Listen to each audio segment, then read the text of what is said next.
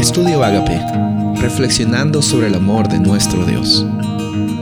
El título de hoy es Amigos de Ayuno, Isaías 58, 6 y 7. El ayuno que he escogido no es más bien romper las cadenas de injusticia y desatar las correas del yugo, poner en libertad a los oprimidos y romper toda atadura? ¿No es acaso el ayuno compartir tu pan con el hambriento y dar refugio a los pobres sin techo, vestir al desnudo y no dejar de lado a tus semejantes? Increíble la declaración que vemos en Isaías 58 y también increíble la realidad que se vivía en los tiempos de Isaías.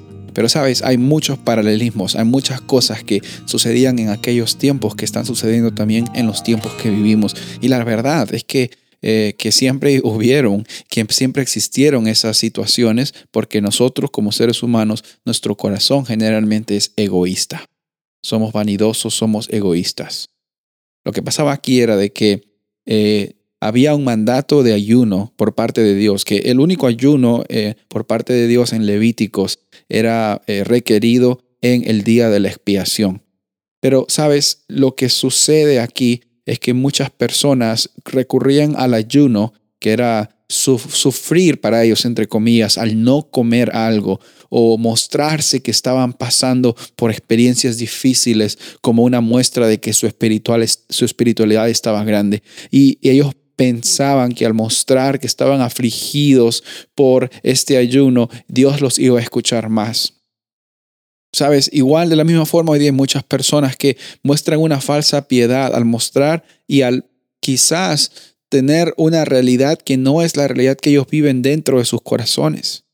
Quizás en algún momento de tu vida tú has intentado mostrar una realidad en tu familia o en tu vida que no reflejaba lo que realmente estaba pasando contigo cuando la gente no te veía.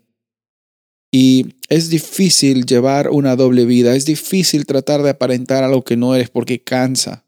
Porque llega un momento en que tú decides y dices, mira, ya no puedo más con esta farsa y la verdad te quedas desilusionado porque pensabas que mientras más ibas a vivir en esa farsa, más te ibas a sentir mejor y Dios te iba a escuchar.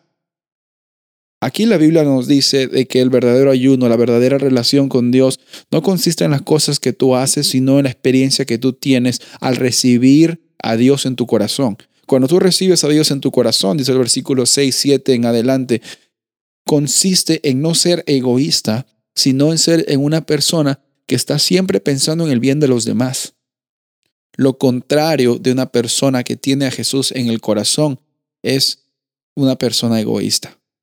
El lo contrario del egoísmo es la dadivosidad que viene generada cuando el Espíritu Santo está viviendo en ti. Y tanto en Isaías como ahora hay, situaciones que necesitan ser confrontadas y hoy día yo quiero invitarte a que vivas del ayuno verdadero, que no se trata de sufrir o castigarte para que Dios te escuche, sino en vivir una vida reconociendo de que tú estás glorificando a un Dios grande. Te desafío que hoy día vivas esa vida, recibas esa libertad y disfrutes de la realidad que Dios tiene para ti hoy. Soy el pastor Rubén Casabona y deseo que tengas un día bendecido.